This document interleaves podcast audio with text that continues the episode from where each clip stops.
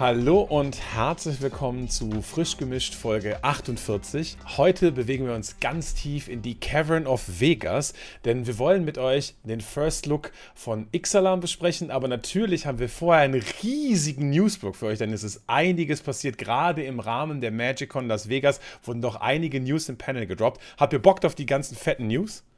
Boah, definitiv. Cavern auf Vegas finde find ich gut. Das habe ich eben nicht mitbekommen, dass ihr das als Titel eingesetzt habt. Das war eine gute Überraschung. Nee, gefällt mir. Ich habe richtig Bock drauf. Hallo an alle. Na klar, News sind immer gut. Es gibt ja auch querbeet gefühlt für jeden was dabei. Insofern, ja, legen wir einfach los. Ja, fangen wir direkt mal mit dem Elefanten im Raum an. Äh, die Weltmeisterschaft war jetzt die 29. Weltmeisterschaft von Magic hat stattgefunden im Rahmen der MagicCon Las Vegas und wir haben einen glücklichen Sieger. Jean-Emmanuel Deprat aus Frankreich hat sich im Finale gegen Kazune Kosaka aus Japan durchgesetzt. Es war ein Standardfinale, es wurde Standard gespielt und es hat Espa gegen Espa im Finale gespielt. Also tatsächlich von der Dominanz der neuen Karten aus Wilds of Eldraine war nicht so viel zu sehen, aber man muss sagen, äh, ein total verdienter Sieger. Jean-Emmanuel Deprat hat sich äh, in den letzten Jahren immer wieder durch Top-Finishes äh, hervorgetan und ist auch super sympathisch und total bescheiden. Er ist dann nachträglich nach seinem Sieg auch noch zum äh, französischen Co-Stream gekommen, der natürlich auch am Ultimate Guard Stand war und wir konnten auch so ein bisschen mit ihm reden. Das war sehr lustig tatsächlich, denn er ist halt angekommen mit so einem riesen Koffer, wo diese riesen Trophäe drin war und er meinte, ja cool, ich habe jetzt nicht gedacht, dass ich tatsächlich Top 8 mache. Also ich habe A, meinen Flug verpasst und B, muss ich jetzt dafür sorgen, dass ich diese riesige Trophäe und diesen Schaumstoffkoffer irgendwie mit nach Hause kriege. Ich weiß noch nicht, wie ich es mache, aber irgendwie bin ich trotzdem auch ganz glücklich, dass ich jetzt Weltmeister geworden bin. Also von daher, es war ein sehr, sehr, sehr krasses Event, äh, muss man sagen. 105 Leute haben teilgenommen, haben um eine Million Dollar Preisgeld gespielt. Es war super spannend zu sehen. Es gab super viel, was im Rahmen dieser MagicCon passiert ist. Und äh, bei der Weltmeisterschaft ist nicht nur ein neuer Weltmeister gekrönt worden, sondern auch seit langem mal wieder ein Player of the Year. Das Player of the Year Race wurde ja eine ganze Zeit lang ausgesetzt und da hat sich tatsächlich Simon Nielsen durchgesetzt, ganz knapp vor Reed Duke. Die beiden haben Top, 8, Top 8 gemacht und das ist echt spannend. Also muss ich vorstellen, Reed Duke hat eine Pro Tour gewonnen und ist bei der Weltmeisterschaft Top 8 gegangen und ist trotzdem nicht Player of the Year geworden, weil Simon Nielsen sich gedacht hat, naja, ich mache einfach Top 8 von drei Pro-Touren in diesem Jahr und dann werde ich einfach ganz easy Player of the Year. Also das Team Handshake, in, in, dem auch Simon Nielsen mit drin ist, das sind, schon, da sind schon ziemlich viele gute Leute drin. Also daher auch nochmal herzlichen Glückwunsch. Ich weiß ehrlich gesagt gar nicht, was mehr wert ist. Also Weltmeister zu sein ist natürlich irgendwie schon was sehr Besonderes und du kannst dir halt so ein krasses Accomplishment auf deine keine Ahnung, auf, auf, deine, äh, auf deine Bucketlist wegstreichen. Aber Player of the Year bedeutet halt einfach, du hast ein ganzes Jahr lang konstant die beste Leistung gezeigt und nicht nur in einem Turnier. Keine Ahnung, was würdet ihr denn sagen? Was ist, was ist Mehrwert? Also so vom Gefühl hätte ich jetzt, also äh, wichtig, vom Gefühl her hätte ich gesagt, Weltmeister ist es, aber es gibt nur einen Player of the Year, das ist immer nur eine Person. Also das sollte eigentlich, ja, deutlich in Anführungsstrichen wertvoller sein. Ich meine, ich finde immer, das klingt einfach nicht so spektakulär. Aber ich würde trotzdem sagen, Player of the Year ist auf jeden Fall der Titel. Das ist der Titel, da gibt's. Wobei, äh, nee, äh, doch, doch, ist, ist schwierig. schwierig. ist wirklich schwierig. Ja. Äh, war auch sehr umkämpft, ne, Player of the Year. Nicht nur Reed Duke war der ja auch im Rennen, sondern auch Nathan Steuer hat ja auch so ein Jahr hingelegt, was irgendwie ja. äh, mit zwei Proto-Top 8 und vorher Weltmeister geworden. Also genau. gab schon so ein paar Leute, die das äh, gut dominiert haben, die Pro-Szene. Insofern haben da auch keine Falschen gewonnen. Auch Emmanuel Deprat hat, glaube ich, davor schon einige gute Ergebnisse gehabt. Also genau. Insofern wirklich verdiente Sieger. Die Pros haben sich da wieder durchgesetzt. Die Top 8 war jetzt auch gut gefüllt ähm, mit Spielern, die man kennt. Insofern schönes, schönes Event gewesen. Kai hat ja mit Kata co-streamt. Äh, da habe ich auch immer wieder mal gerne reingeschaut. Die ganze Nacht habe ich fairerweise nicht geschafft, Kai. Tut mir leid. äh, wir haben in der nächsten regulären Folge in zwei Wochen haben wir Kai und Kata zu Gast und Redner über Vegas. So ein bisschen Storytime. Äh, was kann man da, was ist da genau passiert? Wie lief das alles ab? Wie war dieser Co-Stream-Stand? Wen hat man getroffen? Etc. pp an euch. Schickt uns Fragen, die ihr da beantwortet haben wollt. Wir stellen die gerne. Und dann könnt ihr in zwei Wochen reinhören. Dazwischen gibt es noch eine Story-Folge, die Abschlussfolge für Eldrain. Insofern, ihr seid versorgt. Genau, an dieser Stelle auch noch nicht nur, stellt uns auf jeden Fall Fragen, aber gebt auch mal eine Schätzung ab, wie viele Nervenzusammenbrüche wir auf dieser Las Vegas-Reise insgesamt gehabt haben. Denn es ist einiges passiert, was nicht so wirklich grandios gelaufen ist. Ja gut, das kann ja mal passieren, würde ich sagen. Also ich bin auf jeden Fall sehr gespannt. Das wird eine coole Runde auch mit Cutter. Dann lernen wir sie auf jeden Fall auch mal kennen. Äh, äh, Freue ich mich drauf. Kleine Talkrunde über Vegas dann. Oh ja, das wird auf jeden Fall gut. Den nächsten Punkt hier bei uns auf der Liste, den habe ich. Jetzt sprechen wir über einige neue Produkte, die kommen werden. Wir reden ja noch ein bisschen über Xalan, aber da gibt es vorweg noch ein paar Sachen, die wir da vorher besprechen können. Es nähert sich die Spooky-Zeit. Leute, habt ihr Bock drauf? Also ich, ich muss immer sagen, ich freue mich immer auf die Halloween-Zeit, wenn es dann bei allen Spielen so Events gibt, so rund um das Thema. Bin ich schon immer Fan von. Bei den Secret-Layern gibt es unendlich Auswahl. Also, falls ihr da besondere Artkarten quasi, also nicht Artkarten, äh, Karten mit besonderer Art haben möchtet, dann könnt ihr auf jeden Fall mal reinschauen. Es gibt äh, die kleinen Sets, ganz viele, die sind auch noch nicht auf der offiziellen Secret-Layer-Seite, sondern in einem separaten Artikel bei Wizards hinterlegt und dann ja, sind es immer diese fünf Kartenpakete, die wir so kennen, in Nicht-Foil für 30 Dollar oder in Traditional Foil für 40 Dollar dann. Also, ne, wie gesagt, die kleinen Pakete, schöne Auswahl. Es gibt so klassische Horrorkarten. Hier wichtig nochmal angemerkt, die haben keinen klassischen Magic Bag. Es steht zwar nicht dabei, aber die Karten sollten demnach nicht turnierlegal sein, würde ich mal sagen. Hatten wir ja schon öfters mit diesen Cornflakes-Karten, sowas in die Richtung, wenn die keine reguläre Rückseite haben. Aber ja, an sich äh, sehr schöne Karten, aber das wollte ich auf jeden Fall nochmal erwähnt haben. Dann haben wir zu der Filmreihe Evil Dead ein komplettes Secret Layer. Das sind auch noch, eigentlich sind sechs Karten mit einem Bonus äh, Zombie-Token. Finde ich persönlich auch ziemlich cool tatsächlich. Dann haben wir ein doppeltes Doctor Who-Paket, also nochmal zwei kleine Doctor Who Secret Layer. Ich hatte ja noch mich gefragt, wo sind die Weeping Angels? Als wir über die Commander-Decks von Doctor Who geredet haben. Weeping Angels aus dem Franchise gefallen mir persönlich ziemlich gut. Ja, das äh, haben sie wohl gehört, haben sie sich gedacht, äh, machen wir einen extra Secret Layer raus. Die kann man ja auch separat verkaufen. Das Schlimme ist, sind alles Engel und dann eben in, den, in dem Doctor Who Weeping Angel Style. Und die sind auch noch alle cool und sehen alle gut aus. Also da werde ich ja schon fast schwach. Also wirklich ziemlich cool. Dann gibt es noch die Dalek-Länder. Auch super gut. Fünf Dual-Länder, quasi wie verschiedene Welten von den Dalek invasiert werden. Also alle super gut spielbar auch. Und auch nette Auswahl. Also für das Doctor Who Fanbase ist hier ordentlich was mit dabei.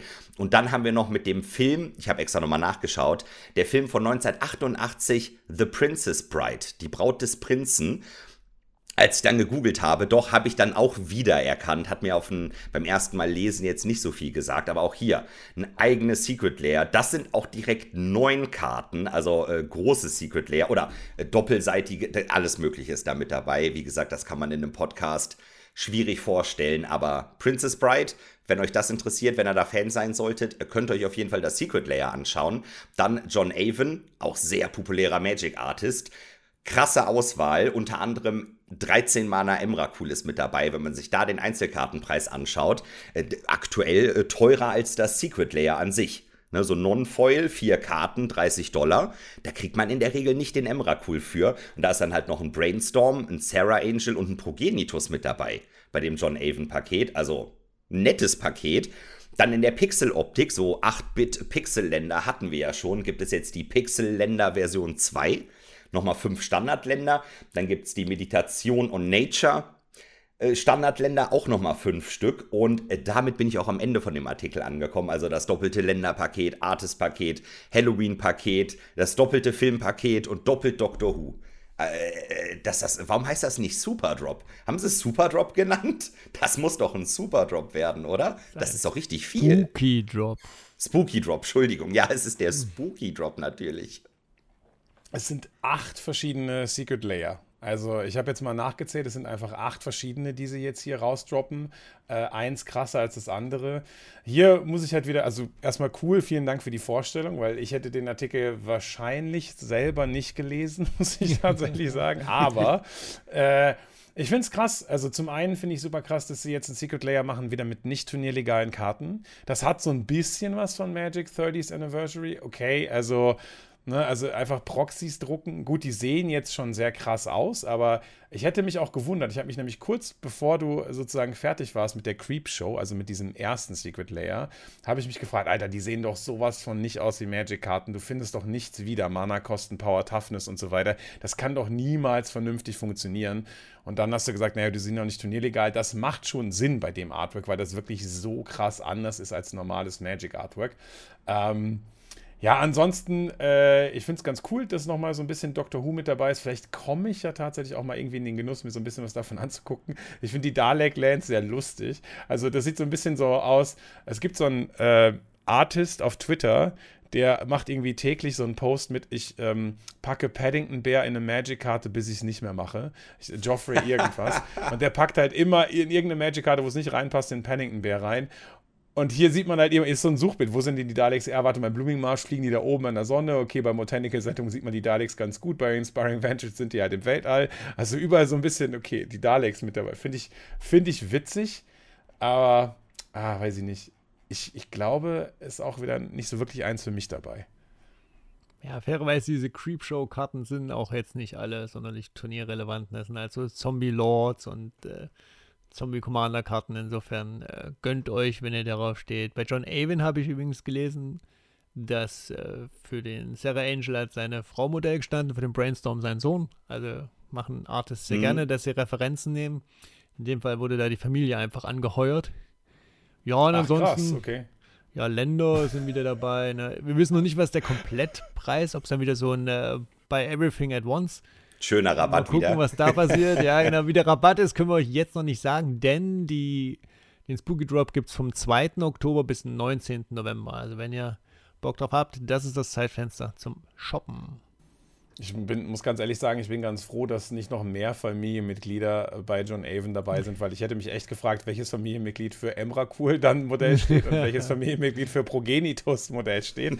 Bin ich sehr froh, dass es da tatsächlich in John Avons Familie nichts gibt, was auch nur annähernd so aussieht. Puh. Genau, dann haben wir noch so zwei, naja, fast Secret Layers, sage ich mal. Die schnappe ich jetzt einfach dem Chibi mal weg, würde ich sagen. Ausnahmsweise. Äh, eins ist der klassische Extra Life ähm, Charity Drop in dem Fall, sage ich mal. Das sind wieder die Ponys dies Jahr. 2023 Version. Es gab ja schon mal die Little Ponies. Ich glaube, es waren fünf Karten oder vier. Dieses Jahr sind es vier Stück. Äh, für Mathematiker ist es nichts, weil da ist irgendwie von 100% cool und so die Rede. Ähm, insofern da gibt es ganz viel anderes Zeug auch noch, was dazukommt. Also es gibt auch tatsächlich Klamotten in Amiland, die ihr euch da im Shop holen könnt. Ja, und natürlich geht alles ein bisschen an dieses Extra Life. Ein bisschen was weggespendet. Das kostet dann übrigens 49 Euro, dann diese Foil Edition von dem Extra Life. Und äh, 39 die normale Variante. Insofern, wer da was unterstützen möchte, da wird vielleicht auch ein bisschen was in Arena rein äh, schwappen. Da wird ja gerne mal dann auch so Cardbacks und sowas verkauft. Äh, hat einen Charity-Aspekt, insofern bin ich da cooler damit, fairerweise. Was sagt ihr? Äh, Ponys? Äh, oh. Jetzt bin ich gespannt. Also ich finde es cool. Ich finde es cool. Also ich muss sagen, also das Secret Layer, jetzt weiß ich jetzt nicht so mit My Little Ponies, so die grundsätzliche Idee halt eben dieses äh, Kinderhospital in Seattle damit zu unterstützen, also das Kinderkrankenhaus zu unterstützen und da irgendwie Spenden für zusammen, finde ich grundsätzlich immer eine sehr schöne Idee. Auch, dass sie da frühzeitig darauf aufmerksam machen, dass sie dann irgendwie so ein großes Streaming-Event daraus machen und so weiter. Das finde ich grundsätzlich sehr gut. Äh, das ja, dafür dann halt einen Secret Layer Drop zu designen, finde ich auch völlig in Ordnung. Das ist jetzt My Little Pony, ist jetzt persönlich nicht meins. Ich habe auch noch meine Frage, warum das jetzt wieder Silver Bordered ist. Ich dachte, sie sind von Silver Bordered weggegangen, weil das brauchen sie ja nicht mehr. Sie können ja jetzt einfach Eicheln dahin packen, beziehungsweise das, das Symbol ist ja jetzt so ein großes Herz. Ja, also dieses, äh, das Herz, äh, was weiß ich, bei My Little Pony bestimmt irgendwie symbolbehaftet. Äh, aber theoretisch bräuchte das nicht silverbordered sein. Das sieht halt irgendwie so ein bisschen falsch aus an der Stelle. Äh, grundsätzlich bin ich ein großer Fan von dem Event an sich. Also Extra Life finde ich super. Und äh, genau, es gibt halt auch eine Arena-Implementierung mit den Sleeves halt eben. Und von daher glaube ich zumindest, ne? oder? Ja, genau. Man kann sich die Sleeves halt holen. Ähm, finde ich total gut, das dahingehend zu unterstützen. Also Ja, da kann ich eigentlich nur zustimmen. Die ganze Extra-Live-Geschichte kenne ich zum Beispiel auch von Guild Wars. Da gibt es auch jährlich immer so ein Spendenprogramm mit einem Spendenziel und dann gibt es halt verschiedene Items für das Spiel und dann wird halt parallel noch was für den guten Zweck getan. Und gerade in der Kombination mit Extra-Live ja, immer gute Erfahrungen gemacht. Habe ich auch schon selber mal was gespendet. Jetzt nicht bei Magic eben, ich kenne es halt auch aus anderen Communities. Immer richtig gut. Ja, ja, hier jetzt das Problem ist nämlich, ich kann mit den Ponys halt auch nicht wirklich was anfangen. Erstaunlicherweise. Obwohl immer, wenn irgendwas mit Tieren ja ist, bin ich ja mit dabei. Aber bei den, bei den Ponys bin ich irgendwie raus. Da habe ich irgendwie nie den Anschluss gefunden. Ich denke mal spontan, vielleicht kennt ihr das ja noch ein bisschen. Äh, die ältere Generation hier unter uns, sage ich mal vorsichtig. Die Glücksbärchis sind das so ein bisschen für mich. Kann das sein? Weil Kai meint eben so mit dem Herz. Erinnert ihr euch an die Glücksbärchis? Diese bun bunten Bärchen, die dann immer so Regenbogen geschossen haben. Ich habe keine Ahnung, ob My Little Pony so ähnlich ist, aber für mich müsste das dann das Glücksbärchi äh, Secret Layer sein. Dann wäre ich wahrscheinlich schon eher mit dabei. Aber nee, so an sich die Aktion super auf jeden Fall. Ich hätte vielleicht mir ein allgemeineres Thema gewünscht, wo man einfach viel, vielleicht mehr Leute aus der Community mit abholen kann, um mehr Spenden zu generieren. Also ich glaube halt, My Little Pony ist halt sehr speziell irgendwie. Vielleicht hätte man da irgendwas mit den Ländern oder Special Art oder irgendwas machen können. Ich weiß es nicht. Aber so an sich immer cool, auf jeden Fall, ja. Okay, für mich wären es nicht Glücksbärchen, sondern Gummibärenbande, aber okay. ah, oh, die Gummibärenbande, auch, nice. oh nein, jetzt geht, wir müssen so, jetzt geht der Ohrwurm in meinem Kopf von dem Lied wieder los. Wir müssen sofort über was anderes ja, okay. reden. Der Punkt ist, der Punkt ist, auf welcher Sprache geht der Ohrwurm? Schwedisch! In dein, bei, mir, bei mir ist es immer niederländisch. Gummibärs. Oh, Weil es, gibt ja, es, gibt, es gibt ja auf YouTube diese ganze Compilation. Das Intro in allen Sprachen. Intro, das Intro in allen Sprachen. Oh Gott, ich liebe Niederländisch, muss ich sagen. Es ist so gut. Hauptsache, wir haben hier die gemeinsame Erfahrung, äh, dass Gummi, äh, äh, doch, nicht äh, Gummibärenbande, nicht Glücksbärchis, Gummibärenbande in allen Sprachen, das Intro. Äh, groß, großartig. ja. Muss ich mir gleich nochmal anmachen im Anschluss an den Podcast. Hammer. So, und wer was an Hasbro spenden möchte, der kann das auch. Äh, es gibt nämlich die Hasbro Lilith Walkers Edition wieder auf der Pulscon-Seite. Pulscon ist ja, glaube ich, so eine Hasbro-Messe in Amiland. Und da gibt es wieder neue Planeswalker. Auch das hatten wir schon mal. In diesem Chibi-Look heißt es, glaube ich. Äh, große Kopf, große Augen, äh, Anime stilisiert. Wir haben Venser, der ist schon tot. Aminatu mhm. haben wir, Chandra Spoiler. haben wir. Daretti und einen Kahn, der keinen Spark mehr hat, wenn ich mich nicht ganz täusche. Insofern, mhm. ja, die Karten sind jetzt alle so medium relevant. Das ist der 4-Mana Kahn, Sign of Ursa. Ähm, ja, die müsst ihr direkt übrigens kaufen. Es klingt wie ein Secret Lair, aber es gibt es auf der Pulscon-Seite. Links ist natürlich, wie alles, was ihr heute hört, in den Show Notes. Insofern einfach reinschauen. Ja, also das war, hm, habe ich komisch keine Meinung zu. Ja, ich, ich habe nicht so eine richtige Meinung dazu. Also ist völlig okay, wer das so haben möchte. Ich habe nur eine Frage dazu. Ich gucke mir nämlich gerade die Planeswalker an. Ich kenne alle Planeswalker, aber die Chandra kenne ich nicht. Chandra Flames Catalyst, das ist für mich keine, das ist keine Chandra aus einem regulären Set, glaube ich, oder? Also die andere, Venza war in Scars of Mirrodin, den Khan haben wir in Dominaria gesehen, äh, Aminatu war in einem Commander-Deck, Daretti, glaube ich, oder Daretti, glaube ich, auch, aber Chandras Flames Catalyst sagt mir gar nichts. Core Set 21 war sie. Flames den, Catalyst? Ja, aber in den, äh, in den ähm, Planeswalker-Decks, die es damals noch gab. Ja, aber genau, nicht, nicht im regulären Set. Ja, ja, genau. genau, das war, wo es immer da hatte jeder Planeswalker so zwei Rare-Karten. In dem Fall war es Chandras Firemaw, so ein Helion. Und die hatten immer irgendwie einen Effekt, wenn die Karte ins Spiel kommt, durchsucht dein Deck oder deine Bibliothek nach dieser einen speziellen Planeswalker-Karte. Ich ja, glaube, sie ist aus dem Starter-Deck, oder? Genau, ja, die, die sind immer schlechter ja, als die reguläre. Ja. Planeswalker-Deck hieß es, ja. Exakt, ja, genau, genau. Die sind immer ein bisschen schlechter. Es waren so, ich habe sie immer die, die Starter-Planeswalker genannt. So, okay. zum, zum Warmwerden. Okay. Ja. Das ist, schon, das ist schon interessant, wie, wie dir das einem so aufsteht. Warte mal, Flames Catalyst, ich kenne doch alle Karten, die in letzter hm. Zeit geprintet wurden. Naja, gut, immer aus den regulären Sets. Ich wollte gerade sagen, das ist aber eine gewagte Aussage. Ja, ja, ja, ja genau. Mit den, mit den Sonderset und Zusatzsets bin ich dann nicht so Das drin. hatten wir letztens schon mal das Thema, ne? Da gab es schon mal einen Planeswalker, der als Promo gedruckt wurde, wo du nicht wusstest, Moment, äh, der ist doch nicht in einer normalen Edition. Ich glaube, das scheint jetzt hier so ein Trend zu sein, auch mal solche äh, Planeswalker aus Planeswalker Decks nochmal zu reprinten. ja, ja, irgendwie schon.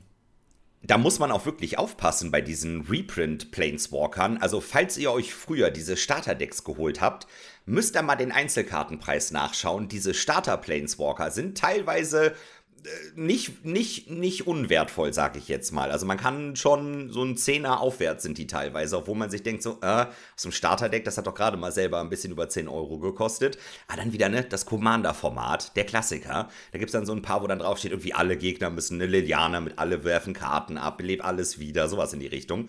Na, also es macht schon Sinn, die auch teilweise zu reprinten. Also bin ich jetzt auch nicht mega Fan von, aber ne? Also da kann man mal ein Auge drauf haben. Manche sind da mehr wert, als man denkt. Kleiner Geheimtipp. Ja. Gut, dass du das gerade gesagt hast. Ich hatte nämlich letztens eine, äh, einen Set-Booster aufgemacht und hatte da einen Oko drin. Allerdings Oko the Trickster, also die 6-Mana-Variante von Oko.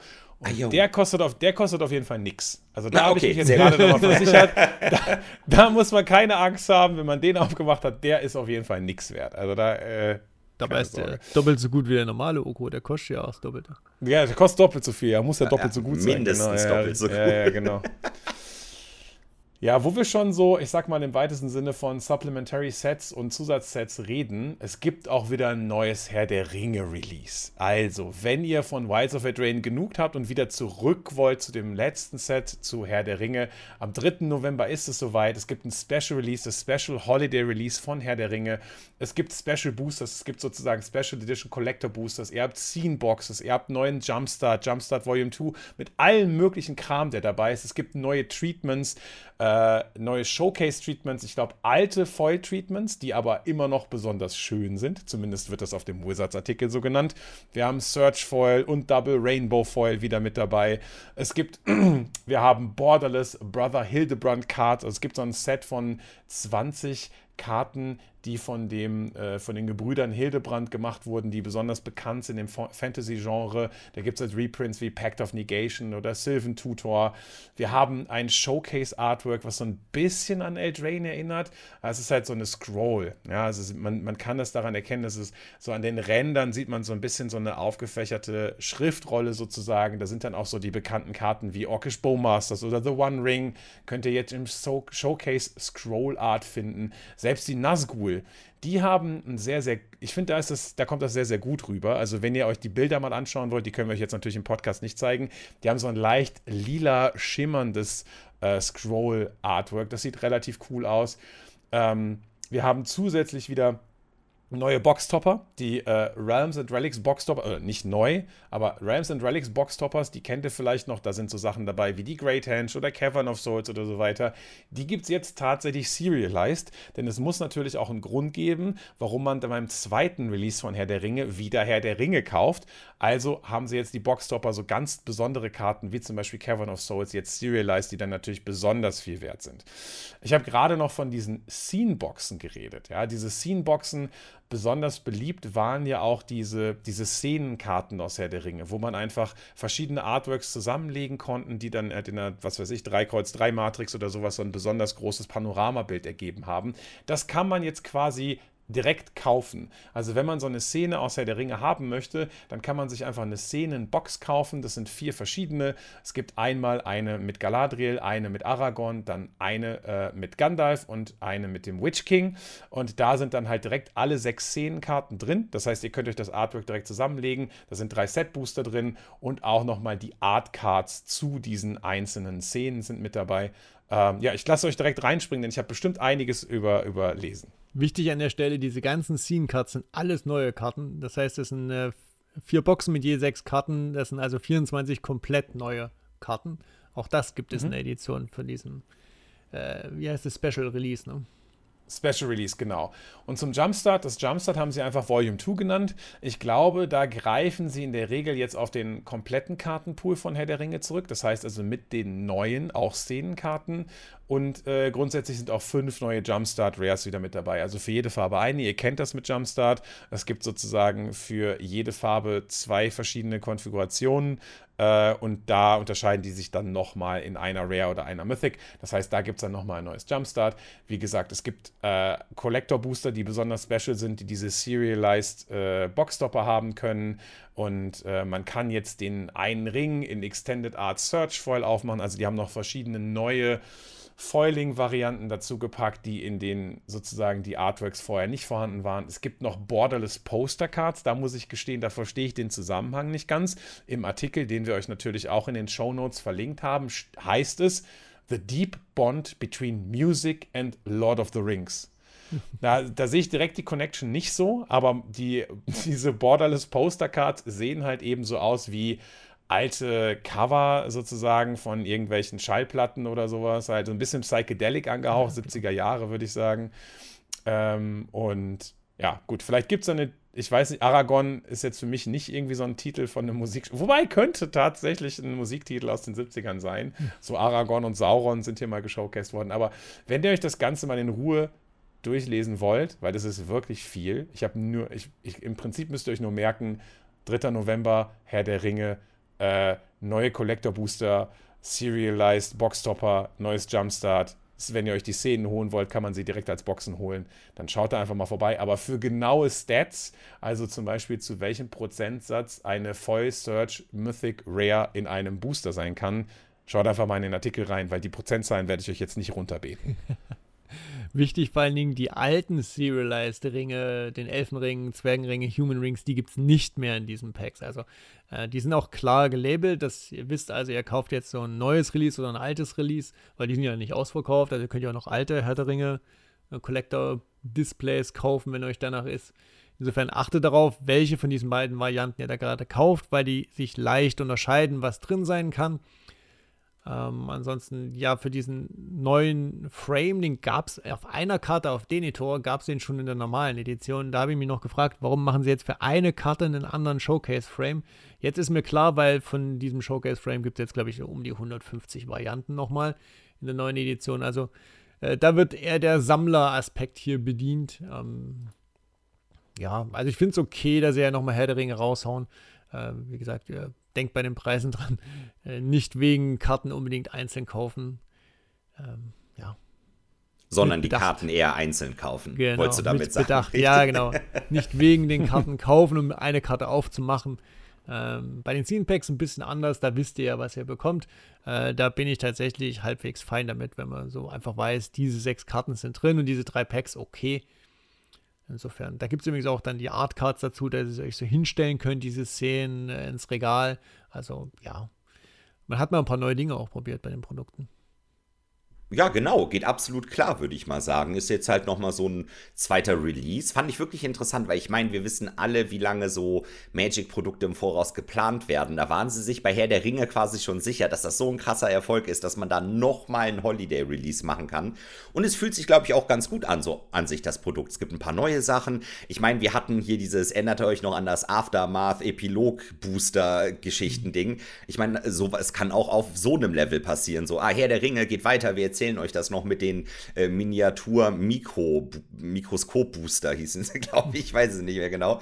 Ne, und das hat mir zum Beispiel überhaupt nicht gefallen. Und hier, ne, das sieht nochmal aus wie so eine, ich sag mal vorsichtig, wie eine komplett eigene neue Edition. Da sind natürlich viele bekannte Sachen mit dabei, aber nett, nett, nett, nett. Ich sag mal ja. nett. Neue Edition, die wir übrigens nicht draften können, weil es gibt keine Draft-Booster. Insofern, man kann diese Variante ja, nicht beim Spielen öffnen. Das heißt, man muss es explizit kaufen, um es einfach aufzureißen. Insofern. Ja, gut, aber man, man könnte ja, also ich meine, von dem ganzen Content Creator Money, was wir ja bekommen, könnte man zum Beispiel einfach einen Collector Booster Draft machen. Könnte man. Also Ne, also theoretisch kann sich oder ein Collector Booster Seal. Also wir können ja einfach jeder ein Collector Booster Special Edition äh, Display kaufen und dann machen wir halt so ein Display Seal. Also das ist ja kein Problem an der Stelle. Das ist gar kein Problem. Machen wir direkt eine Palette, würde ich sagen. Nicht nur ein Einfach Display. direkt eine Palette. Eine Palette. Collector, ja. Paletten also, man kennt es doch. Preise, waren da Preise dabei? Ich habe jetzt tatsächlich, darauf bin ich gar nee. nicht eingegangen. Ich es gibt ja kein, kein MSRP mehr für Produkte, deswegen steht er da auch nicht dran. Ah, eine Million okay. Dollar. ja, genau, richtig. Oh, wann kommt denn hier das Dr. Evil Secret Layer? Eine Million Dollar, wo wir das gerade haben. Könnte man mal machen. Dann könnte man mal so eine Promokarte für eine Million verkaufen. Ich meine, der eine Ring, äh, der ist für mehr weggegangen, ne? Also. Vielleicht haben wir da doch noch eine oh, das, neue Idee. Oh, das ist übrigens ein sehr interessantes Gedankenspiel. Was würde passieren, wenn Wotzi eine Karte einmal drucken würde und für eine Million in den Shop stellen würde? Eine Nachdem wir jetzt Million wissen, der Ring kostet zwei Millionen. Dollar. Das klappt. Würde sag, denn jemand klappt. direkt kaufen? Ja, wahrscheinlich ja. Auf jeden Fall. Krass. Ich weiß auch schon wer. Yeah, ja. Ha. Ha. möglich, möglich, möglich. Ja, wird mal Zeit, dass wir Post Malone in den Podcast holen, dem wir die richtigen Fragen stellen, ne? Ja, eigentlich schon. Hey Posty, wie sieht's aus? Bock? Ja. Wie sieht's aus? Wir haben da eventuell äh, Dr. Evil Secret Layer Informationen. Eventuell. Eventuell. So, lass uns mal schwenken aufs nächste Jahr. Okay. Auch das wurde uns in Vegas gezeigt. Ein kleiner Ausblick und wir wissen ja schon seit geraumer Zeit, dass das erste Set im neuen Jahr am 12. Januar wird Ravnica Remastered sein. Hatten wir jetzt dieses Jahr mit, ähm, was hatten wir eigentlich? Dominaria Remastered. Dominaria. Mhm. Genau, es gibt also wieder nur Reprints, aber das ist bei Ravnica jetzt natürlich nicht ganz so schwer. Da gab es ja schon 13 Sets, über 16 Jahre verteilt inzwischen. Und wir kriegen also viele Reprints in verschiedenen Varianten. Es wird die ganz normalen Karten geben, es wird Retro-Frames geben. Mm, Shock-Duels im Retro-Frame. Mm. Oh ja. Mm. Und, ich meine, das äh, ist auch das Spannende, oder? Shock-Duels im Retro-Frame. Gibt es da noch irgendwas, was man ja, erwähnen ist der, muss? Ist dazu? der große Selling Point. Ne? Die Shock-Duels ja. werden übrigens auch sehr verbreitet drin sein. Es wird die normale Variante geben, es wird eine Vollbild-Variante geben und es wird die im Retro-Frame geben, im alten Artwork übrigens, auch von Rob Alexander aus der ersten Ravnica-Edition. Auch das äh, ganz interessant. Es äh, gibt noch einen Stapel Borderless Anime-Karten. Also insofern Kartenvarianten werden wir genug sehen. Es gibt ja auch einiges, was in Commander-Decks sehr gerne gespielt wird. Ne? Viele Commander, hatten diese ganzen Zweifarblegenden, die in den Ravnica-Editionen ja gerne auftauchen. Insofern, ähm, das Draften wird, glaube ich, gut funktionieren, auch wenn jetzt die Gilden über die Edition gerne mal verschiedene Ansätze in ihren Mechaniken hatten wird das schon recht klar definiert sein beim Draft. Ihr wird einfach wissen, okay, ich bin halt Simic oder ich bin halt Orsov oder sowas. Und auch wenn die Themen jetzt vielleicht nicht hundertprozentig äh, sich überdecken, wird das ausreichen. Viele schöne Karten. Ich hoffe, dass wir auch die Möglichkeit haben, das zu draften. Das ist immer so ein bisschen das Problem, dass es so dazwischen gequetscht wird im Januar. Ich weiß jetzt nicht, wann die nächste Edition da kommt. Das sollte dann schon Ende Januar sein, wenn das natürlich nur so ein zwei Wochen Zeitfenster ist, in dem es um äh, Ravnica Remastered geht. Wäre schade, ähm, weil ansonsten halte ich es, glaube ich, für eine ganz nette Edition. Und ihr? Ja, ich weiß das noch nicht. Also ich bin ein bisschen skeptisch. Nach dem, nach dem nicht so großen Erfolg von Dominaria Remastered wäre ich ein bisschen vorsichtig. Also Dominaria Remastered wirkte ja auch auf dem Papier erstmal sehr, sehr gut. Schlussendlich war es aber doch auch mehr ein Ladenhüter und hat sich jetzt auch nicht als, also zumindest gefühlt von dem, was ich wahrgenommen habe, jetzt besonders nicht so gut verkauft und war jetzt auch nicht so besonders gut draftbar. Genau das, was du gesagt hast. Ich bin mir nicht sicher, ob sich die Mechaniken über die Sets hinweg gut überschneiden, ob man da wirklich irgendwie oder ob sich das nicht eher wie so ein Chaos-Draft anfühlen wird, wo man eigentlich mehr Good Stuff draftet und dann nicht irgendwie besonders auf Synergien achtet. Wäre ich, glaube ich, ein bisschen vorsichtig. Also natürlich, äh, ich bin super begeistert auch von den äh, von den Shock Duels im, im, alten, im alten Rahmen und das finde ich auch gut und ich glaube, dass sie wenn sie es geschickt auswählen, vielleicht die Identitäten der Gilden über die 16 Jahre oder was es dann waren, halt irgendwie beibehalten können. Aber das, ich, werd, ich bin vorsichtig, vorsichtig skeptisch, was das Draften angeht. Ich habe noch eine Frage an euch. Also wir sehen ja so ein paar äh, Legenden oder besondere Karten, die dann irgendwie jetzt reprintet werden und die auch in diesem Anime-Style wiederkommen. Birds of Paradise, war der in Ravnica? Ja. Warum ist, ja. ja? Ja. OG Ravnica. Im OG Ravnica war Birds, okay. Ja. Ja, da habe ich noch nicht gespielt, keine, okay. Gut. Da hat ja, er irgendwie das okay. erste Mal dieses, das neue Artwork. Ja. Also, oder war das nicht? Ja, doch, ja, oder? Ja, da hat ne? er das andere Artwork gehabt, ja, genau. Ja, war aber ein schöner. Doch, doch, doch, doch. Okay, also Birds an DJ Tomic kann ich mich erinnern, Thibblesip kann ich mich erinnern, Massacre Girl fand ich immer besonders schrecklich, wenn die gegen mich gespielt wurde. Cranko dachte ich war in einem Core-Set drin und nicht in Ravnica.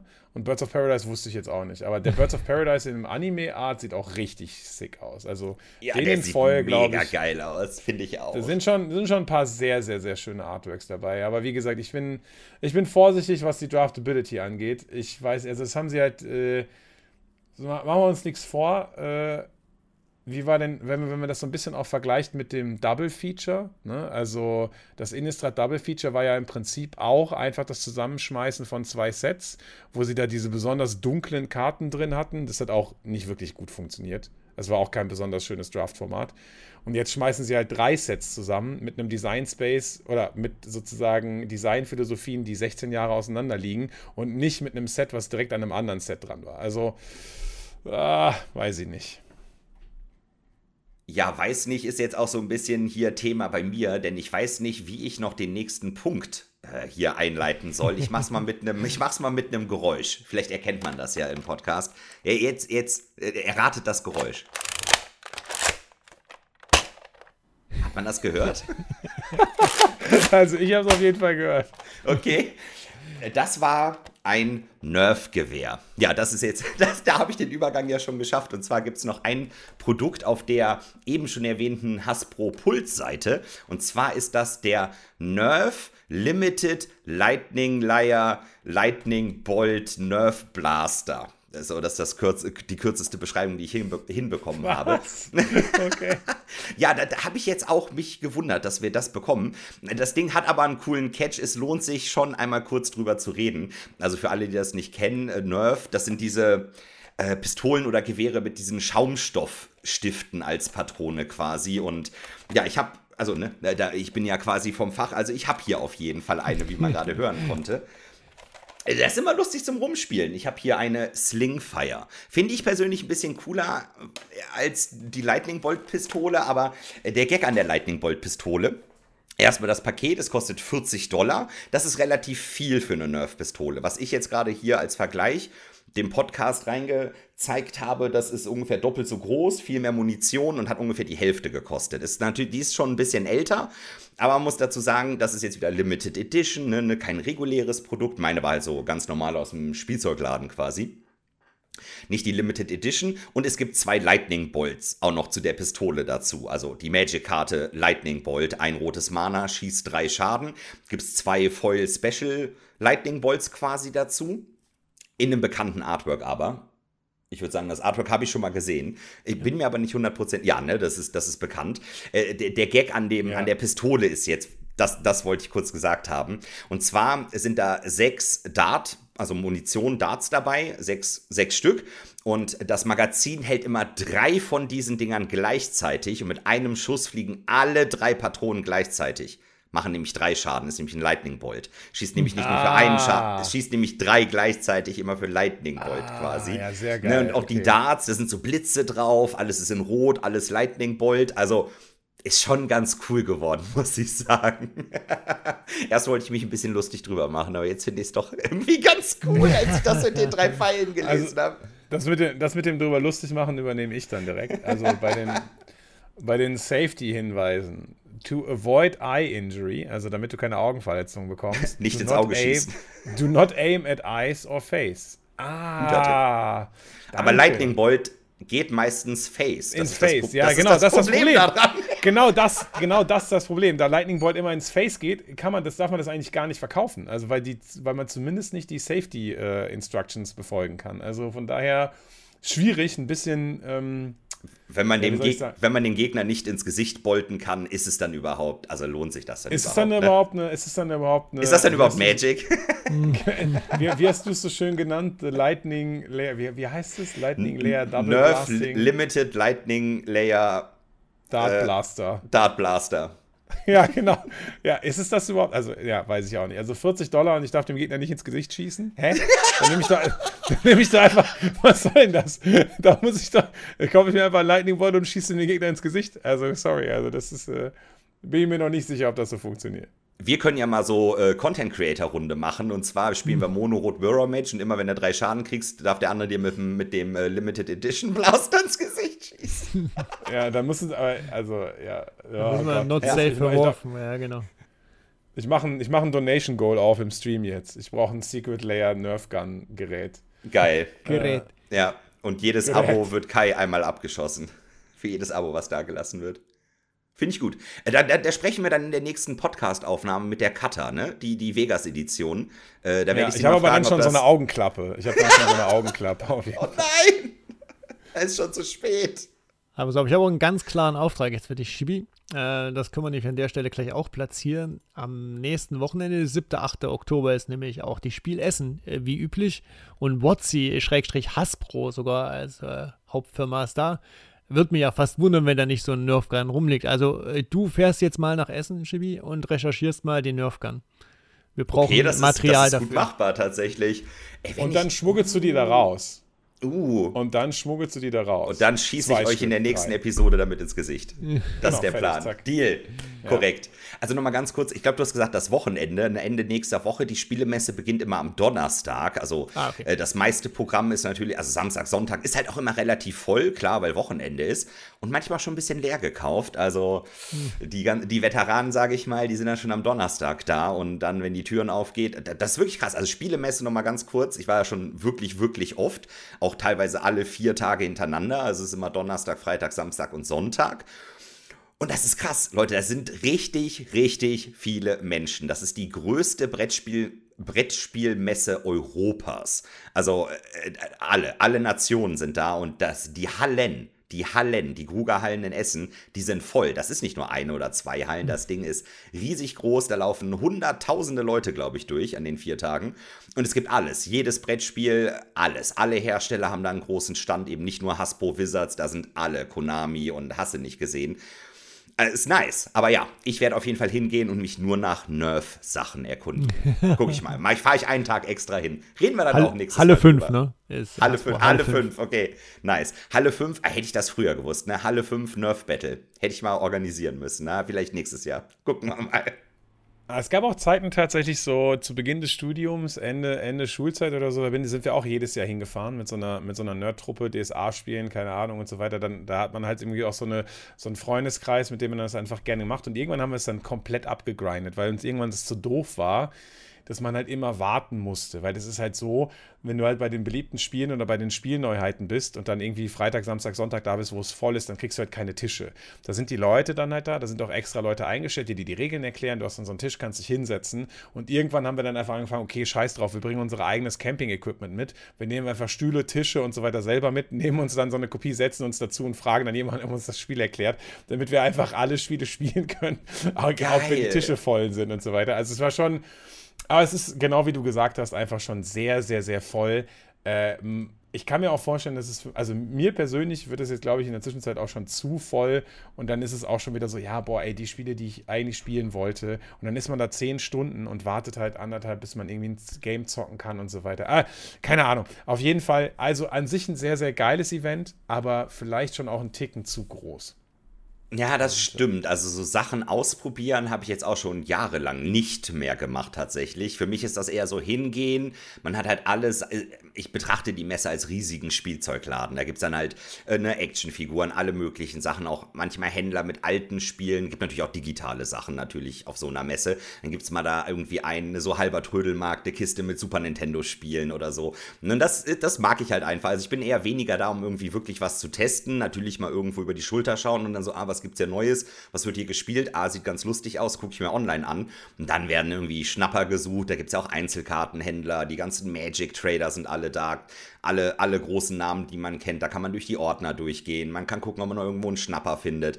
Äh, das ist halt für mich Spielemesser. Also ich würde halt auch sagen, wenn ihr Sachen testen wollt, müsst ihr noch extra viel Zeit und Geduld mitbringen ich mache es halt mittlerweile nicht mehr und ja, mache dann halt ne, ne, ein paar Snacks essen, ne, ein bisschen über die Messe, ein bisschen bewegen, kleiner Ausflug und dann geht man halt mit ein, zwei Figürchen und Spiel zurück. Geil. das ist so mein Plan. Mal gucken. Mhm. Okay. Ja gut, dann kommen wir mal von einem sehr, sehr, sehr überfüllten oder sehr, sehr, sehr großen Event zu einem sehr, sehr exklusiven Event und sind wieder digital unterwegs. Was wir euch natürlich auch noch näher bringen wollen, ist quasi das Pendant zur Pro Tour auf digitaler Ebene. Haben wir natürlich die Arena Championship, die eben auch am gleichen Wochenende vor der Tür steht. Ne? Also falls ihr sozusagen irgendwie nicht zu Spiel könnt oder so, oder dann könnt ihr euch zumindest auf Twitch TV slash Magic die Arena Championship 4 angucken. Das ist das höchste Event, für das man sich auf digitaler Ebene qualifizieren kann und sehr exklusiv, denn es spielen nur 32 Leute mit. Und diese 32 Leute batten um 200.000 Dollar im Preisgeld. Das ist auch wieder ein Multiformat. Äh, denn es wird Historic und Eldraine Draft gespielt. Es gibt am ersten Tag sechs Runden, drei Runden Draft und drei Runden Historic. Am zweiten Tag gibt es dann nochmal drei Runden Historic und dann die Top 8, die eben auch Historic spielt. Der erste Platz bekommt immerhin 30.000 Dollar und die ersten beiden qualifizieren sich direkt zur Magic Weltmeisterschaft. Also von da aus geht es dann auch tatsächlich direkt relativ weit nach oben. Und so wie ich das verstehe, sind, glaube ich, alle, die hier qualifiziert sind, auch für die nächste Pro Tour qualifiziert. Ähm, genau, ihr könnt es euch angucken. Gestreamt wird ab 9 Uhr morgens Pacific Time, was also 18 Uhr unserer Zeit ist. Das heißt, ihr könnt auch theoretisch noch nach der Messe essen, euch das ein bisschen reinpfeifen. Ich habe mir mal die Liste der Qualifizierten angeguckt. Ähm, wir haben vielleicht, das bin ich mir jetzt nicht sicher, Hannes Brandstetter und Michael Mayer könnten zumindest deutschsprachige Beteiligung sein. Ähm, ansonsten bekannte Namen sind nicht so wirklich dabei. Pascal Viren sagt vielleicht dem einen oder mhm. anderen noch was. Oder Thierry Ramboa ist auch ein bekannter französischer Streamer. Sind auf jeden Fall Leute, die dabei sind. Und was ich hier wieder sehr, sehr spannend finde bei der Qualifikation ist, man kann sich ja über mehrere Monate qualifizieren äh, man kann sich, glaube ich, über vier Monate qualifizieren und es sind 32 Slots. Und bei diesen Qualifier-Weekends qualifizieren sich einfach immer viel zu wenig Leute, weil es einfach so tough ist, sich über Arena dafür zu qualifizieren. Im Mai haben sich fünf Leute qualifiziert, im Juni zwei, im August einer über oh. diese Arena-Events. Und die restlichen Events sind At-Large-Events. Also die restlichen Teilnehmer sind über ihre, sind über akkumulierte Punkte reingekommen. Die haben sich nicht wirklich qualifiziert, so wie Magic das wollte, sondern über sozusagen das Akkumulieren von Punkten auf mehreren dieser Events.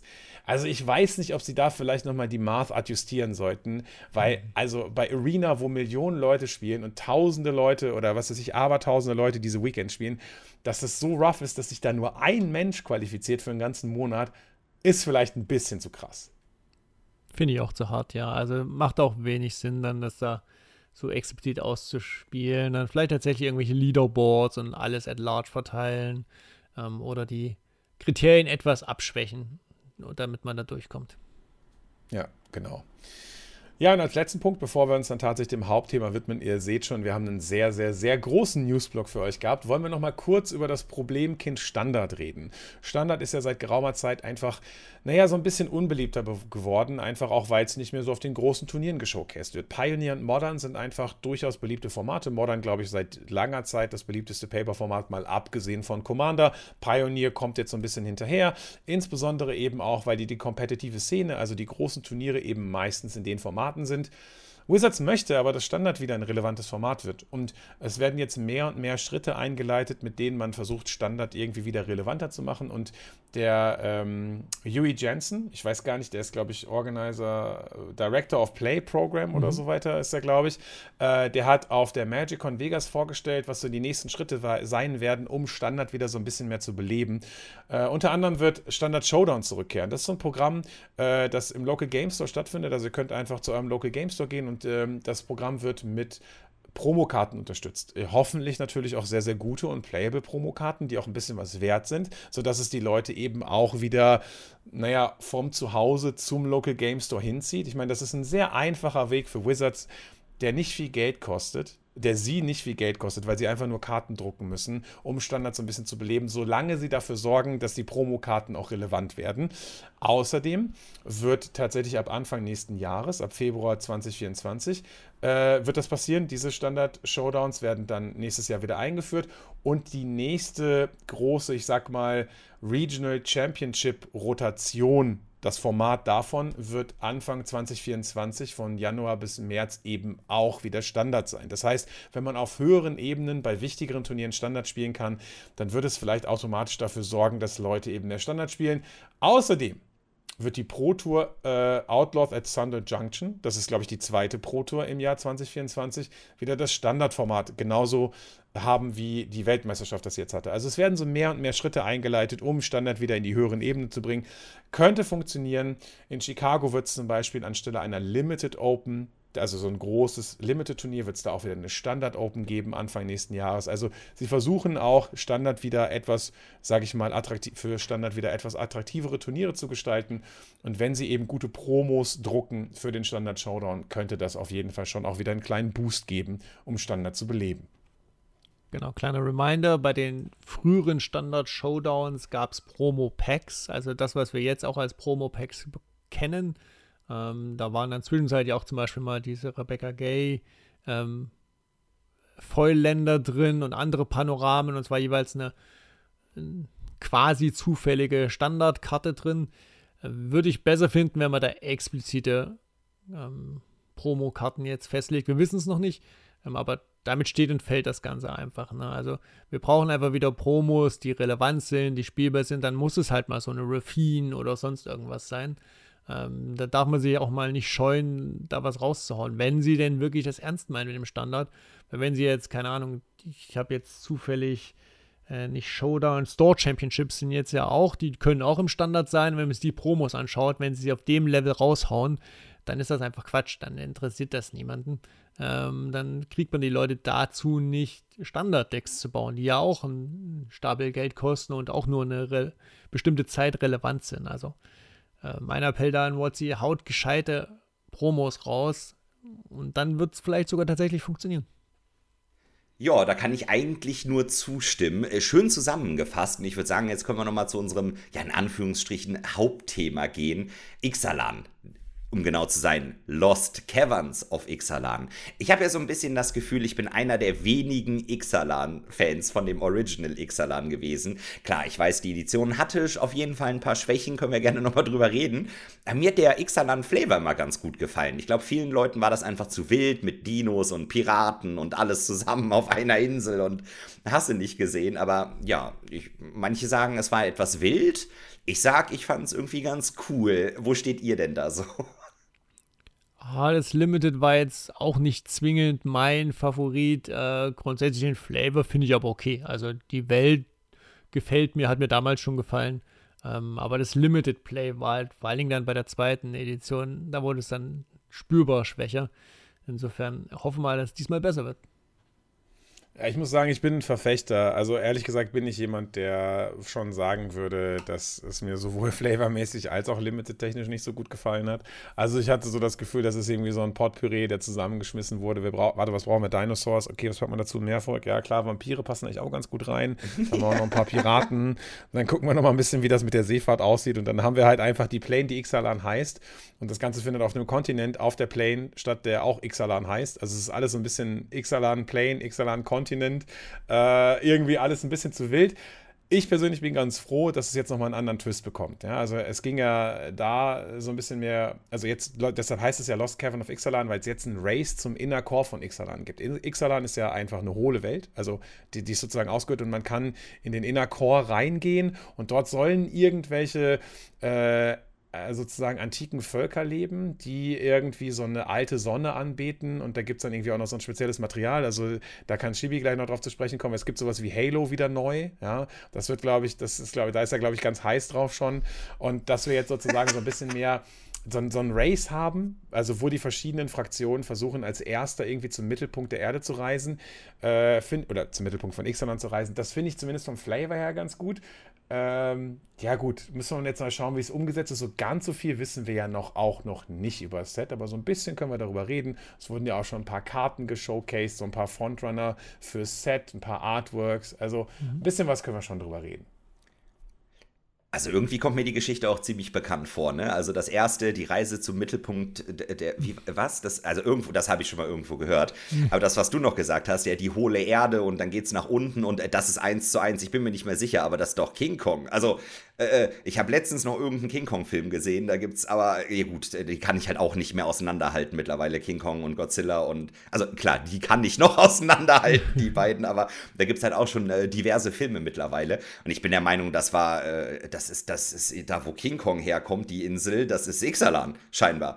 Ich meine, wir hatten ja auch schon den Godzilla Crossover bei Ixalan mit den Skins. Es gab ja schon Godzilla-Karten. Äh, passt eigentlich, also das ist eigentlich King Kong Godzilla Ixalan, auf jeden Fall. Also 1 zu 1. Das ist 1 zu 1 das gleiche, oder? War Ikoria, nicht Ixalan.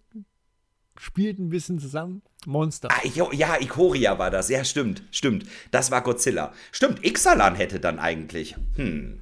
Aber das keine Sorge. besser gepasst. Auch hm. für Ixalan haben wir gleich das Crossover für dich. Ich würde sagen, wir gibt einen Artikel genau. dazu, in dem das zusammengefasst wird. Wir gehen einfach mal von oben nach unten durch. Ihr könnt dann auch euch den Artikel aufmachen, nebenbei mit durchscrollen, dann seht ihr es und äh, kriegt unsere Meinung zu den ganzen Dingen, die wir schon wissen. Wir wissen zum Beispiel, dass Huatli auf der Welt ist. Gut, das wussten wir vorher auch schon.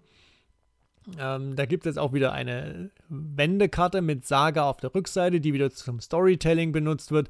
Das ist scheinbar ein Element, was WotC jetzt gerne benutzt, ähm, womit ich aber gut leben kann, oder? Die Karte, jetzt mal davon abgesehen, legendäre Kreatur, Human Warrior Bard, auch äh, interessante Creature-Types übrigens. Äh, eine der Mythics kommt ins Spiel, sucht nach einem Basic-Land, äh, packt es in eure Hand und ihr könnt es für 5 Mana in dem Fall flippen. Wir hatten es ja bei den Prätoren jetzt gerade auch erst. Das geht natürlich nur Sorcery Speed.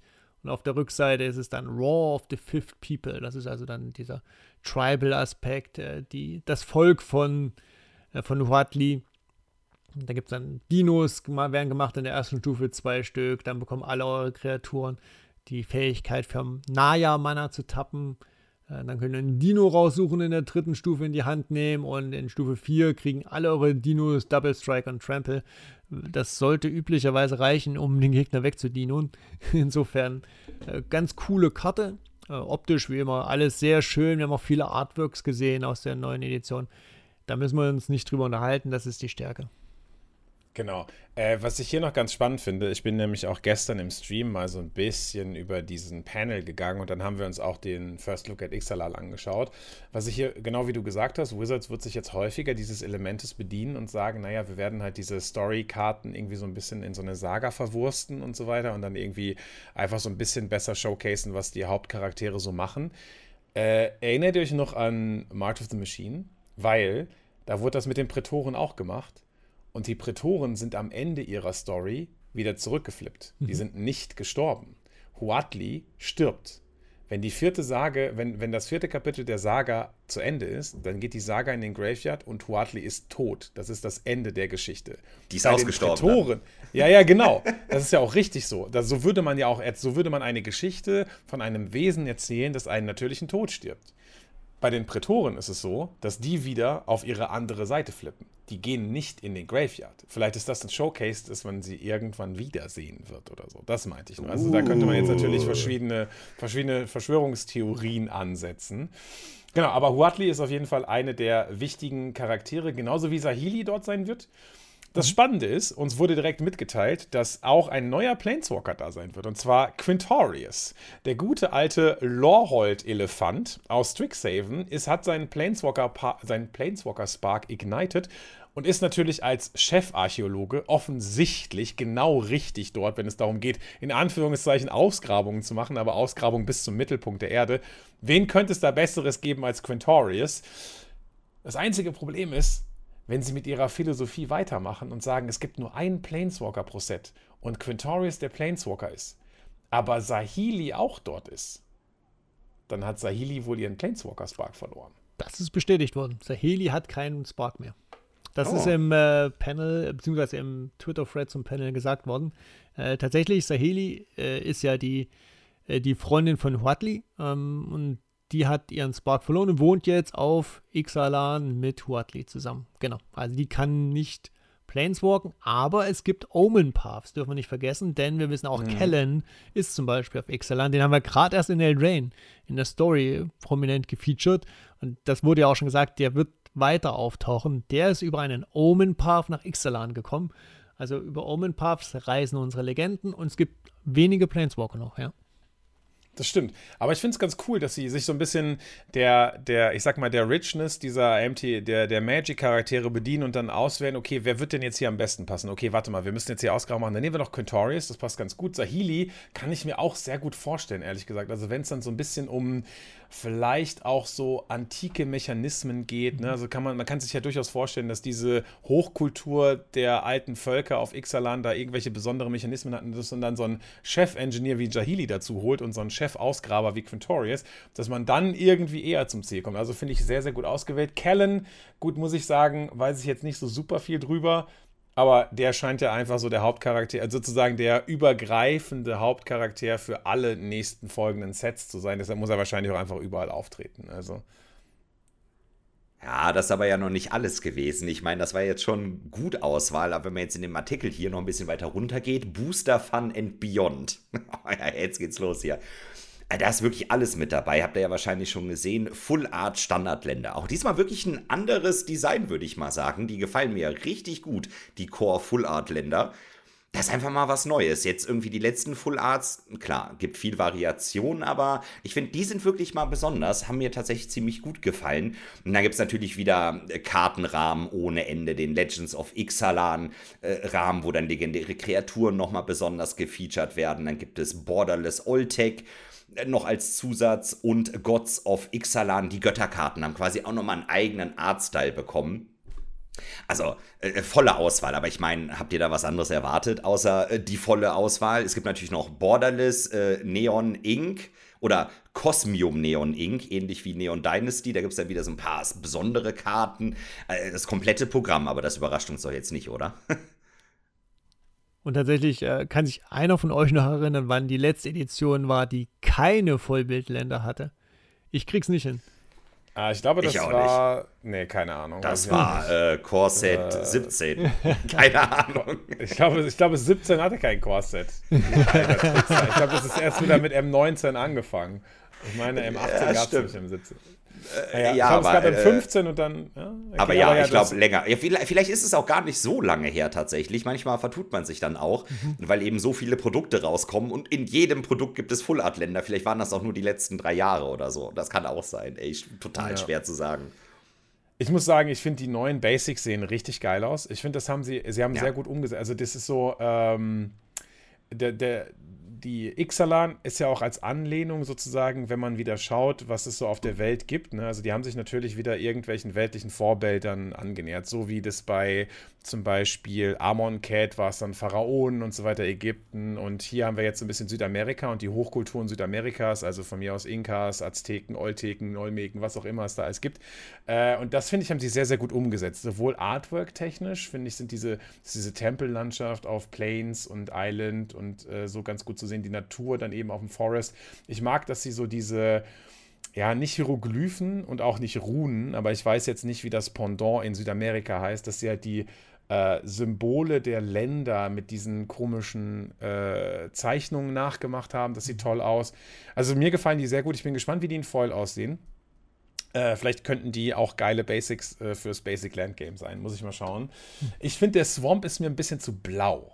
Also vielleicht sehe ich das auch nur auf dem Monitor so, aber der ist mir ein bisschen, der ist mir nicht dunkel genug. Ja, auf den ersten Blick, das, da gibt es ja auch den, was ist das? Das war doch Kamigawa, der Sumpf, der immer, der zu rot der, ist. Das ist ja, jetzt der ja, Swamp, genau. der zu blau ist. Finde ich nämlich ja, auch. Auf den ersten Blick habe ich gedacht, das ist die Insel. Finde ich tatsächlich ein bisschen schon. Das, das Legends of Ixalan Artwork gefällt mir sehr gut. Wenn wir über die Borderless mhm. Oltec reden, das ist dieses alte Volk. Ne? Also da geht es dann wieder um die alte Hochkultur Ixalans. Das ist mir einfach zu krass. Abstrakt. Also da, das ist mir zu abstrakt. Also da kann ich nicht wirklich was mit anfangen. Das hat auch, das ist auch mehr so eine Zeichnung oder so eine Darstellung, äh, die ich jetzt nicht mehr so richtig. Also es ist ein Artwork offensichtlich, aber das gefällt mir nicht so richtig gut. Äh, auf die Götter bin ich gespannt. Also äh, dieses, äh, diese Gods of Ixalan Artworks, das ist so richtig mächtig, kräftig. Das sieht so aus wie bei so einem, keine Ahnung, äh, bei so einem Wrestling-Teil irgendwie, wo man dann nochmal den, den, den Kopf von einem Wrestler oder sowas sieht und dann hier, oh, Herr Neil, Deepest Might, der zeigt uns jetzt irgendwie, wie es aussieht. Das sieht eigentlich ganz nice aus. Ähm, aber ja, es gibt auf jeden Fall genug Artworks und genug Showcase-Frames und genug, was man hier in Ixalan äh, zeigen kann das Geile an den Götterkarten, da können wir ja vielleicht kurz ein bisschen ins Detail gehen. Die haben, also zumindest der rote Gott, der vorgestellt wird, ich denke mal, der komplette Cycle, alle Götter werden so aussehen. Das ist natürlich die legendäre Kreatur, der Gott auf einer Seite und das Land in Form eines Tempels auf der anderen Seite. Mhm. Und ich mhm. gehe mal stark davon aus, dass die auf der Länderseite starten, die Karten. Also gehe ich mal sehr stark von aus. Nee, zumindest. Diese, was denn? Nee, nee, die Frontseite sind die, die Frontseite sind die Götter. Äh, das siehst du an dem Dreieck. Äh, du siehst immer nach oben gerichtet, das heißt Frontseite, und nach unten gerichtet ist es die Rückseite. Oh, stimmt, tatsächlich. Oh, jo, stimmt. Oh, interessant. Sie starten als Gott und wenn der Gott stirbt, dann verwandelt er sich in den Tempel. Genau, richtig. ja. Ich fand irgendwie vom Gefühl her, es ist erst ein Tempel, da muss man irgendwas machen, die Gottheit verehren und anbeten und dann kommt sie zu Hilfe. Ich habe erst gedacht, dass so rum ergibt es mehr Sinn, aber nee, ist klar, der Gott, der stirbt, dann äh, äh, bastelt man den wieder in den Tempel rein und dann muss man was machen, dann kommt der wieder aus dem Tempel raus. Nee, passt. Genau, schon. richtig. ich hätte es, glaube ich, vom Flavor andersrum besser gefunden, aber ist okay.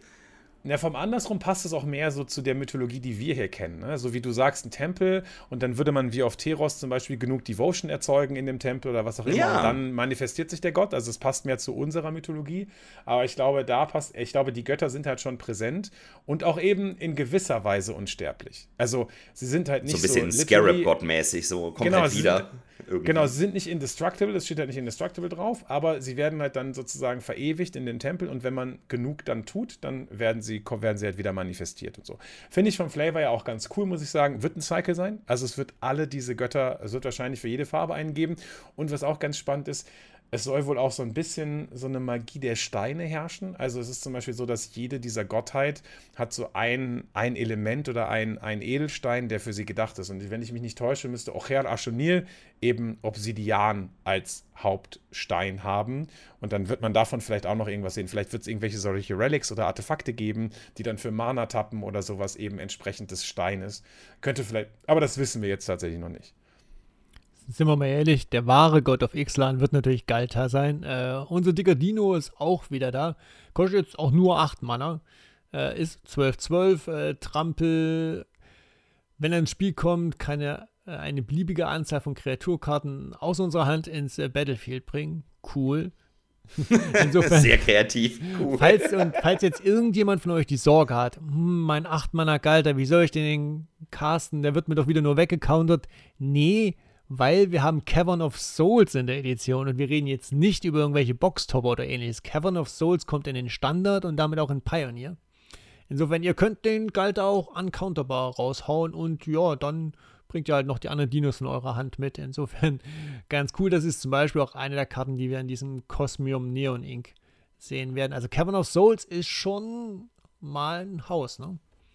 Oh ja, Cavern of Souls, da geht immer. Da geht immer. Ist eine gute Magic-Karte. Bei der Galta wollte ich jetzt nochmal kurz sagen, ist schon interessant. Äh, klar, 8 Mana ist immer noch teuer. Ja, wollte ich gerade sagen, kann man ja immer noch countern, aber ne, je nachdem, ob da die Cavern im Spiel ist. Aber es ist schon krass, wie die Enter the Battlefield-Effekte sich entwickelt haben. Ne? So Enter the Battle. Es ist noch, da steht noch nicht mal drauf, wenn du sie gecastet hast von deiner Hand oder irgendwie sowas. Man hätte ja vielleicht noch so eine kleine Einschränkung machen können, hätte ich jetzt gedacht, auch wenn es eine 8-Mana-Karte ist. Das Ding kann ich wiederbeleben aus dem Friedhof, dann alles in die Hand, äh, von der Hand direkt ins Spiel bringen. Man kann das Ding auch flickern. Da steht nicht drauf, ne, caste, mach irgendwas. Das, der triggert immer der Enter the Battlefield-Effekt. Ja. Äh, da haben sie auch schon die stärkstmögliche Variante des Effektes drauf gedruckt. Nur wenn schon, denn schon. Ne, wenn schon, denn schon. Ich frage mich da immer noch, wie eine Kreatur mit so kleinen Armen 12-12 sein kann. Aber okay, das sei mal dahingestellt. Keine Ahnung, Galter holt, hat einfach auf jeden Fall nicht den Leg Day geskippt. Das kann man hier oh, schon mal fairerweise. Nee. Irgendwo, irgendwo müsste es 12-12 ja herkommen. Äh, zu diesem Cosmium Neon Ink Treatment von Cavern of Souls, ja, ist ein richtiger Banger. Mich würde hier interessieren, also die haben es jetzt sozusagen in sechs Farben. Es gibt Grün, Gelb, Blau, Lila, Rot und Grün. Also dunkelgrün und hellgrün oder so. Ah, nee, warte, das eine ist Naya. Das eine ist Multicolor, Rot, Grün, Gelb und dann Gelb, Blau, Lila, Rot und Grün. Was? Was mich, so, hier natürlich ja. was mich hier interessieren würde, ist, ähm, die Neon Ink kriegt man in Collector Boostern, mhm. aber ob die zum Beispiel auch die unterschiedliche Rarity haben, weil wenn man sich an diesen, äh, wie hieß der Typ nochmal, der vier, Hidezugo oder so? Ja. Hidezugo? Da gab es so eine super krass teure Variante, ne? Genau, die gab es in vier Varianten und eine war eine war super teuer und dann die anderen drei waren nur so geht so. Ich könnte mir vorstellen, dass jetzt hier die Multicolor wahrscheinlich die teuerste sein wird, weil es irgendwie passt. Naja, keine Ahnung. Äh, mhm. Naya ist ja auch so eine hohe Affiliierung. Ne? Die Dinos sind irgendwie Naya, äh, Huatli ist Naya, vielleicht ist das irgendwie so eine besondere Farbkombination dann eben. Äh, dass das das teuerste sein wird, das wissen wir allerdings noch nicht. Aber Ne? Also nur, weil wir jetzt irgendwie über besondere Basics geredet haben und über besondere Legend Showcase Arts und über besondere Borderless Oltex Arts und über besondere Double-Faced Gods Cards, die irgendwie auch noch ein Artwork haben und über besondere Galtas und über besondere Showcase Inks, heißt das ja noch lange nicht, dass damit die Produktpalette von Ixalan erschöpft ist. Ja? also, da, wenn ihr jetzt denkt, das ist schon vorbei und es gäbe nicht mehr mehr, nee, nee, nee, nee, nee wir haben auch noch wieder Boxtoppers. Das sind diesmal die Treasure Troves. Und wir haben auch noch ein Konzept, das sie jetzt neu einführen. Das nennt sich Special Guests.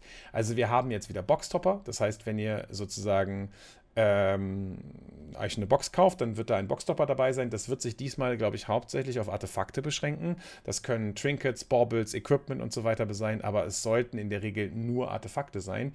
Ähm, die könnt ihr in Displays finden, also in normalen Draft- und Set-Booster-Displays findet ihr sozusagen. Äh, und ein Foil davon bekommt ihr in Collector-Booster-Displays. Ne? Also diese Boxstopper gibt es auch in Foil. Und es gibt auch ein neues Konzept und zwar Special Guests. In Set- und Collector-Boostern könnt ihr jetzt auch noch Karten finden, die eigentlich gar nicht ins Set gehören. Also ist das quasi äh, die Liste, die Einlad die Liste ist jetzt die Einladungskarte für Special Guests oder sowas. das ist eine gute Frage. Ersetzt das dann die Liste oder ist das nochmal zusätzlich da? Äh, ich, ich denke, es ist zusätzlich, oder? Also, ich habe mich jetzt auch gerade gefragt, die Liste gibt es doch immer noch, oder? Für Set- und Collector-Booster?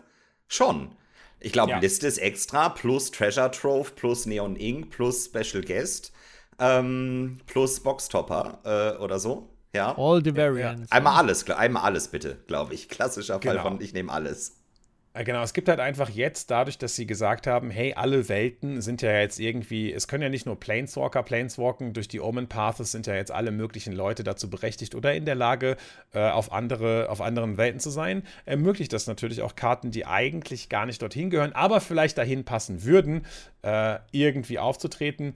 Und da haben wir zum, da als erstes Special Guests haben wir auf jeden Fall den Lord of Atlantis, den Mehrvolk Lord Deluxe und auch besonders noch die Mana Crypt. Also, ich weiß, ehrlich gesagt, im ersten Moment hätte ich gedacht, okay, Special Guest, das sollten Personen sein, weil es halt ein Gast ist. Das ist eine Mana Crypt jetzt, also ich, keine Ahnung, verstehe jetzt nicht so ganz, warum das ein Special Guest ist, aber Mana Crypt wird auch da sein. Und für den völligen Overload wird es natürlich die Mana Crypt auch noch in dem Neon Ink Treatment geben. Also wahrscheinlich, vielleicht nicht nur die Mana Crypt, das wissen wir bis jetzt noch nicht, aber mhm. auf jeden Fall die Mana Crypt wird es auch nochmal in den Varianten Naya, Gelb, Blau, Lila, Rot und Grün geben für den völligen Overload einfach. Übrigens, äh, der Lord of Atlantis hat sich gut gehalten, ist auch schon 30 Jahre alt, aber kann immer noch wild rumreißen und immer noch mehr Volkspumpen. Also, guter Mann. Am 24. Oktober beginnen die Previews für Caverns of Ixalan und dann werden wir natürlich auch noch mehr von diesen äh, Special Guests sehen. Wir werden mehr Boxtopper sehen. Wir werden also von allem noch mehr erfahren. Natürlich ihr auch hier im Podcast. Und einen kleinen Bonus natürlich noch. Äh, wir hatten kurz vorhin über, äh, da, hatte, da hatte Dustin das schon aufgeführt mit den Godzilla-Arts und so weiter. Und wir haben jetzt sozusagen Transformers 2.0. Wo würde Jurassic Park besser hinpassen als nach Ixalan? In einigen Set-Boostern und auf jeden Fall in jedem Collector-Booster werdet ihr eine von 26 Jurassic World Collection Cards, die exclusive to Ixalan sind, finden. Das sind neue Karten, die haben so ein bisschen, die haben dieses Universes Beyond Design, also der, die, das Farbschema ist ein bisschen anders und unten ist dieses äh, Dreieck, dieses glänzende Dreieck, damit man sich auch als Universes Beyond auszeichnet. Aber es gibt auf jeden Fall Karten aus Jurassic Park, die ihr ähnlich wie die Transformers in den Boostern finden könnt. Geil. Ich glaube, damit haben wir tatsächlich aber auch einfach zumindest alle bis jetzt vorgestellten Karten, Kartenvarianten, Bonuskarten, Special Guests und so weiter vorgestellt. Also Lost Cavern of Ixalan, die waren lange nicht mehr in den Höhlen, glaube ich. Also da ist, hat sich einiges angesammelt, was man da finden kann, auf jeden Fall. Flavormäßig finde ich es ganz gut. Überall mal, über, hinter jeder Ecke in den Höhlen ist was Neues. Aber ich glaube, für den Anfang ziemlich overwhelming. Also angenommen, man würde jetzt mit Magic anfangen und dein erstes Set wäre Lost Caverns of Ixalan, wärst du auch ziemlich lost. Also da kannst dich direkt in die Höhle setzen, kannst dich direkt ja. dazu setzen. Völlig überfordert. Machst du einen Set-Booster auf, sind irgendwie nur drei Ixalan-Karten drin und alles andere. also äh, ja, gibt sehr viel Zeug. Gibt übrigens auch wieder vier Commander-Decks, äh, können wir gleich auch noch dazu sagen. Hat man jetzt letztens ja teilweise nur zwei. Insofern äh, gibt viel zu sehen. Ähm, da werden wir sicher auch noch einige Folgen drüber reden. Ähm, am 24. wie gesagt, ist die Debütshow. Die Story beginnt etwas vorher. Ich habe auch vor, sie wieder hier zu bringen. Insofern auf jeden Fall reinhören. Äh, und ansonsten tatsächlich rauskommen wird die Edition zum Pre-Release am 10. November. Also noch ein bisschen hin, aber puh, äh, viel Dinos, viel Stuff, würde ich sagen. Apropos Dinos, ein letztes Wort möchte ich hier noch loswerden.